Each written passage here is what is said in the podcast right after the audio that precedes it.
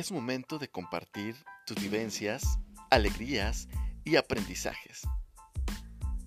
Porque cuando en tus relaciones personales, ya sea de matrimonio, amistad o familiar, que deberían de ser cosa de dos, se vuelven cosa de tres, entonces escucha, es cosa de tres.